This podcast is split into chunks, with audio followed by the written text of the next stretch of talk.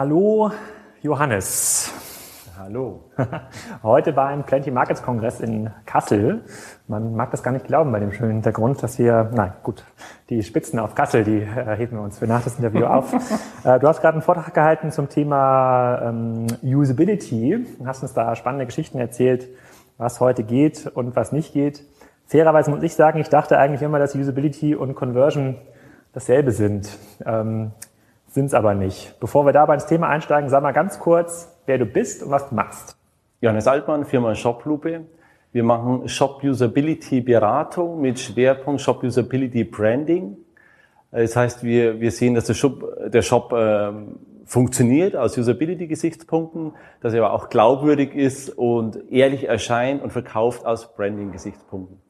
Genau, du bist ja, wenn man sich im Markt so umhört und mal die Konferenzlisten so durch schaut, wer so teilnimmt bei diesen Konferenzen, sicherlich einer der Experten, ja, ich will gar nicht sagen Berater, das hat ja schon eine äh, negative Konnotation, der Experten mit der größten Reichweite, aber auch mit einer mit sehr positiven Reviews.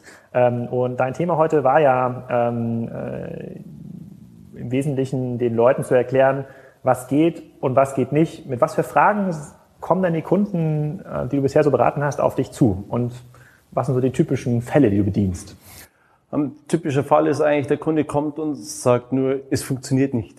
Er kommt nicht mal und sagt, ich habe eine schlechte Conversion Rate, weil er hat in der Regel keinen großen Vergleich, ob andere bessere Conversion Rates haben als er. Er hat einfach das Gefühl, ich muss was machen, ich weiß aber nicht mehr was. Ich war auf einer Konferenz wie heute, ich habe ganz viele Dinge gehört. Was soll ich als erstes machen? Ist eher ein Kunde, der von der Hektik der Branche zu uns getrieben wird. Und es funktioniert nicht, bedeutet zu wenig Traffic, zu wenig Conversion, zu hohe Retourenraten. Gibt es da irgendwie eine spezielle, spezielle Symptome? Nee, am Ende sind Shopbetreiber, die sagen, ich arbeite sieben Tage die Woche, Tag und Nacht, ich verpacke die Päckchen, ich mache meine Werbung, ich habe Content geschrieben, ich habe einen Blog gemacht, ich mache Facebook, ich habe SEO probiert, ich habe SEM-Agenturen beauftragt und ich habe das Gefühl, ich verdiene immer noch nicht viel Geld und, oder ich verdiene gar kein Geld. Und wo ist mein Fehler und ich muss doch das irgendwie mal lösen.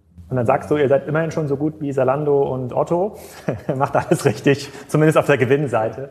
Äh, nee, aber das ist, ähm, was ist, wie kannst du ihnen helfen? Weil das ist ja, das ist ja nichts, was äh, zu beobachten ist nur bei kleinen Shopbetreibern, sondern eigentlich ist es bei den meisten E-Commerce-Handelsunternehmen, also Unternehmen, die Ware irgendwo einkaufen und weiterverkaufen, ist das ja ein zu beobachtender Effekt. Alle Tipps und Tricks von den Konferenzen werden eingehalten. Ne? Es wird eine Facebook-Seite mhm. gepflegt, ein ganz großer Sharing-Button, die, es gibt den One-Page-Checkout, es gibt alle Vorteile des Produktes, werden ganz sauber auf der Artikel-Detailseite gepflegt, aber es wird kein Geld verdient. Was sollen die ja, jetzt machen? Das Letzte ist so, dass vielleicht das Handwerk, äh, das E-Commerce-Handwerk dann gut gemacht wird. Es wird genau das umgesetzt, was empfohlen wurde. Aber der Shopbetreiber hat sich trotzdem noch nie Gedanken gemacht, warum gibt's mich überhaupt? Habe ich überhaupt eine Daseinsberechtigung? Warum verkaufe ich meine Produkte? Mal über diese eigene Positionierung nachdenken, wer bin ich eigentlich? Oder im nächsten Schritt, wer ist mein Kunde, für wen mache ich es eigentlich? Und Shopbetreiber sagen dann gerne, ja, für sowas habe ich leider keine Zeit. Na gut, jetzt angenommen, ich bin jetzt ein Shopbetreiber und verkaufe ähm, HiFi-Zubehör, USB-Lautsprecher, Kopfhörer, Mikrofone, alexhifishop.de mhm. ist jetzt ein Beispiel. Ich weiß nicht, ob es jetzt wirklich so einen Shop, äh, ähm, so einen Shop gibt. Jetzt kommst du zu mir und sagst, ja gut, deine Conversion-Optimierung, alles schön und gut, äh, läuft nicht, äh, denk dir mal ein bisschen was zum Thema Marke aus. Was soll ich denn machen? Ich würde sagen, du musst versuchen, einzigartig zu werden. Du musst, musst in deinem Shop irgendwas machen, was andere nicht machen. Entweder, es kann ganz banal auch sein, dass du deine Navigation anders aufbaust als andere, weil du deine Kunden besser verstehst. Du sortierst quasi deine Regale anders. Wenn ich zu einem Aldi reingehe, ist die anders sortiert als ein Lidl, aus einem bestimmten Grund, weil der äh, hier sich äh, bestimmte, bestimmten Beratungs-, sagen wir, Workflow überlegt hat. Und am Ende des Tages muss ich aber mich doch trotzdem mit Amazon messen zum Thema Preis zum Beispiel, auch mit eBay zum Thema Preis. Jetzt bleiben wir mal bei alexseinhifishop.de äh, und da biete ich jetzt Bose-Kopfhörer an, äh, die kann ich gar nicht zu dem Preis anbieten, wie es Amazon zum Beispiel anbietet, weil Amazon sie eigentlich zu quasi zehn Prozent über dem EK raushaut. Das geht gar nicht. Ja? Da mhm. äh, komme ich nie im Leben auf eine positive Rendite. Jetzt hätte ich Angst, wenn du mir sagst, mach mal eine schönere Navigation oder dreh vielleicht spannende Produktvideos oder werd eine Marke, ne? werd eine richtige Shopmarke, mhm. habe ich Angst, gut, dann begeistere ich die Leute jetzt für den Bose Kopfhörer oder den Sennheiser Kopfhörer zum Beispiel, aber am Ende kaufen sie doch bei Amazon. Beobachtest du das oder sagst, oder würdest du sagen, nee, kaufen sie eigentlich nicht? Ist sicher eine Frage des Kundenklientels. Wenn ich in Mehrheit meine User über, über die Preissuchmaschinen hole und sehr preissensible User einkaufe, dann werden die schon nach Preis suchen.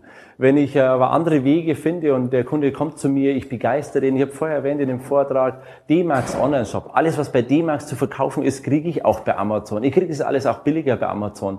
Aber wenn ich schon in dem Shop drin bin, mich schon irgendwie cool fühle und es macht einfach Spaß, ich lege Dinge nicht in den Warenkorb, sondern in meinen, in meinen Beutesack, dann, dann bin ich in diesem, in diesem Shopping-Vergnügen und dann kann ich Dinge verkaufen. Wenn die, das Rezept immer wäre, ich kann nur erfolgreich sein, wenn ich billiger bin als, äh, als Amazon, dann hätten alle ein Problem.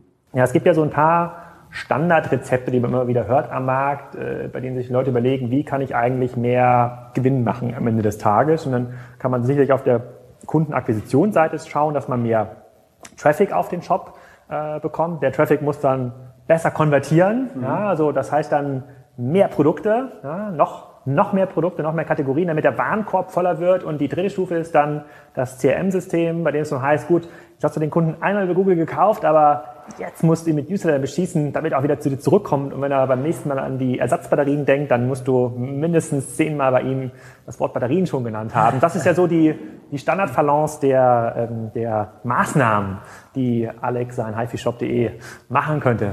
Siehst du das auch so oder würdest du sagen, na, vielleicht nicht. Ich würde es nicht empfehlen. Es ist halt die blanke E-Commerce-Theorie. Wir haben alle gelernt, Longtail, je mehr Produkte du, Produkte du hast, desto mehr kannst du auch verkaufen.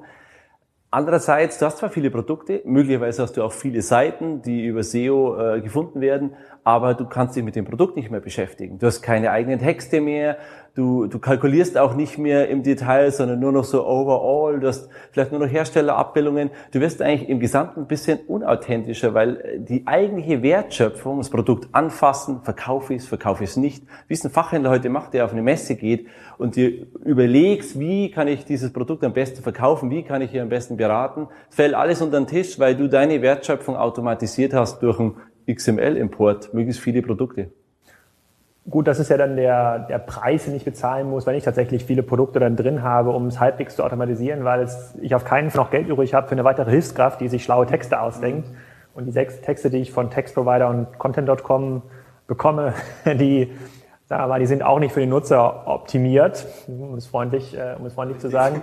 Ähm, gut, nehmen wir mal an, ich finde eine Markenpositionierung. Du hast jetzt, ähm, du hast jetzt in deinem Vortrag vorhin verschiedene Beispiele gehabt, großer Händler, Handelsketten auch, die so eine Markenpositionierung haben. Du hattest da drin zum Beispiel Rewe, ein Aldi, ein Lidl, Netto, die alle für sich für ein bestimmtes Einkaufserlebnis stehen. Du hattest aber auch drin, ähm, und da bin ich ganz gespannt, äh, Mediamarkt und äh, ich glaube Kaufland auch, eigentlich zwei Systeme oder zwei Shopping- Destinationen im stationären Umfeld, die dort erheblich unter Druck sind, was die Margen angeht und was den Umsatz angeht. Dann würdest du jetzt sagen, gut, dann überlegt euch mal, wie kriegt ihr eigentlich die Kunden online ordentlich abgeholt? Ähm, ich kann mir vorstellen, dass es da in Ingolstadt auch ähm, Bedarf gibt, langfristig äh, sich dieser Frage zu stellen. Was würdest du deinem Mediamarkt empfehlen? Also was, wie soll der Mediamarkt ähm, sich gegen Amazon aufstellen. Und da, und da, müssen sie sich im Grunde genommen positionieren. Oder sind die, fallen die schon raus aus dieser Empfehlung, die du gerade genannt hast? Ja, ich habe sie zum einen empfohlen, weil sie natürlich die Top-Retail-Händler in Deutschland sind und eigentlich alle eine Marke sind. Einfach, dass noch. sie der noch dass sich der... Muss man nochmal mitnehmen, das Einkaufserlebnis bei Mediamarkt, dass ich, noch geht. Stimmt, das solange der, einfach, dass sich der E-Commerce-Shop-Betreiber mal vorstellen kann, eine Marke heißt nicht nur Marco Polo, sondern eine Marke gibt's auch unter den Händlern, eine Retail-Marke oder in dem Fall eine E-Tail-Marke, die irgendwas Besonderes haben muss. Ich habe ja auch äh, Quelle und Neckermann gezeigt als Katalog, die sicher irgendwann mal verloren haben, was, was Besonderes zu sein. Ähm, was jetzt ich glaube, um Mediamarkt gab es schon viele Berater, die äh, versucht haben, denen irgendwas beizubringen. Mir würde jetzt spontan äh, wenig einfallen. Das sind eigentlich super vergleichbare Produkte. Die sind tatsächlich extrem preissensibel in dem Technikbereich. Allerdings, wenn ich auch heute zum Mediamarkt reingehe, so stationär, ist es ja auch eine traurige Sache. Ich kriege auch nicht mehr, als ich jetzt online bei einem Amazon kriegen würde. Sprich eine schöne Beratung oder einfach ein angenehmes Ambiente. Das ist Stimmt, es ist aber ein, sicherlich ein grundsätzliches Problem, ähm, da insbesondere im technischen Bereich scheint E-Commerce die deutlich effizientere Handelsform zu sein, ja. weil Leute sich besser vorinformieren können. Aber das ist eine Problemstellungen, äh, die können wir in einem zweiten Gespräch vielleicht nochmal ähm, diskutieren. Was ich noch ganz spannend finden würde, du siehst ja extrem viele Online-Shops, du vergibst, glaube ich, auch den Shoploop Award, genau, äh, bist da extrem aktiv in dem Bereich. Ähm, wenn ich dich jetzt frage, sag mal so zwei, drei Beispiele richtig geiler Shops, wo du sagst, da passt es zum einen technisch, ne, die haben quasi die E-Commerce-Grundlagen, äh, haben die drauf, ähm, aber die sind einfach geil. Ja? Da gehst du gerne hin und erinnerst dich auch wieder dran, um dort einzukaufen. Was wären da so deine... Ja, heute habe ich erwähnt, äh, den D-Max-Shop, der mich äh, einfach packt bei allem, was der Mann so braucht oder nicht so braucht. Äh, immer gerne habe ich dabei den, den Online-Shop Design 3000 ist ein, ein Shop, der, der, ich gehe da drauf und suche mir ein Geschenk und da gehe ich direkt drauf. Der hat einfach dieses, diesen ganzen Einrichtungs- und Deko-Kram, aber so gut ausgewählt und so besonders, macht einfach Spaß da reinzugehen. Äh, vorher gezeigt auch der Online-Shop von der Manufaktum, das ist einfach schon ein Geschenk, sich diese Produktbeschreibungen durchzulesen. Ja, es war kein SEO-Text, das hat man ganz klar gemerkt. Definitiv ja. nicht ja, kaufen Sie diese grünen Stiefel, weil grüne Stiefel sind schön und schon immer haben die Menschen grüne und Stiefel getragen. Geeignet, um zu vererben. Ja, genau. Ja, ganz spannend. Wie, wie siehst du denn die Chancen, äh, das vielleicht so ein bisschen zur, sozusagen als abschließende Frage, als abschließende Frage. Ähm, wir sind jetzt hier auf dem Plenty Markets Kongress. Das sind eher kleinere bis mittlere Händler, die Plenty als Shop-System, Warenwirtschaft ähm, ähm, einsetzen. Und wie siehst du denn deren Chancen in Summe eigentlich jetzt, wo der Markt immer professioneller wird, wo es immer spannender wird oder auch immer enger wird, eigentlich Geld, Geld zu verdienen, ähm, reicht das aus, sich über das Shopsystem und die SEO-Agentur Gedanken zu machen? Das sieht man ja an allen diesen Online-Kongressen. Da gibt es einfach eine große Halle voller Aussteller. Oder ähm, bräuchte man mittlerweile so eine Art Geschäftsmodell-Kongress äh, oder USP-Kongress, äh, wo sich Leute Impulse holen können, wie sie ihr Geschäftsmodell eigentlich langfristig aufbauen? Du hast ja meinen Vortrag gehört.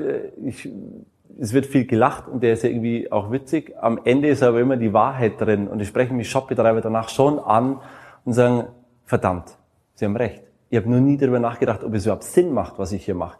Ich gehe durch den Kongress und baue danach neue Features ein. Natürlich mache ich neue Features. Und dann läuft's nicht und dann mache ich einen Relaunch und dann male ich es anders an und wir haben eine andere Farbe. Aber ich habe noch nie darüber nachgedacht, wie könnte ich anders sein und wie könnte ich meine Beratung anders bauen, wie könnte ich eine Navigation anders bauen, wie, wie könnte ich an welcher Stelle überhaupt einzigartig werden. Ich sehe die Chance von diesen Händlern im Durchschnitt eher schlecht. Also sie haben so präsentiert heute ich glaube, fünf Prozent des Gesamt-E-Commerce sind Plenty-Shops, da sind auch viele, aber eigentlich ähm, sehe ich es schwierig. Ich glaube, es ist schwierig, Reichweite zu gewinnen, ist, glaube ich, schwierig, äh, aus Reichweite überhaupt äh, eine Transaktion zu machen, aber das kann man alles noch irgendwie technisch quasi lösen. Dann ist es aber schwierig, den Kunden zu behalten und zu begeistern und dass der Kunde beim nächsten Mal direkt zu mir kommt, Stammkunde wird, ich ein echtes Business kriege ja, der Wettbewerb wird ja auch nicht geringer. Es geht immer mehr Geld äh, in den Kampf um, um, um den Kunden. Dann sollten wir, glaube ich, auf jeden Fall noch ein Nachfolgegespräch machen, indem wir vielleicht mal ein paar Praxisbeispiele äh, vor dem Rechner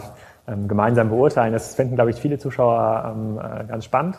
Vielen Dank an dieser Stelle ja. schon mal und dann äh, schauen wir noch mal raus und gucken, was wir noch so finden können an neuen Ideen. So sieht's aus. Dankeschön. Danke.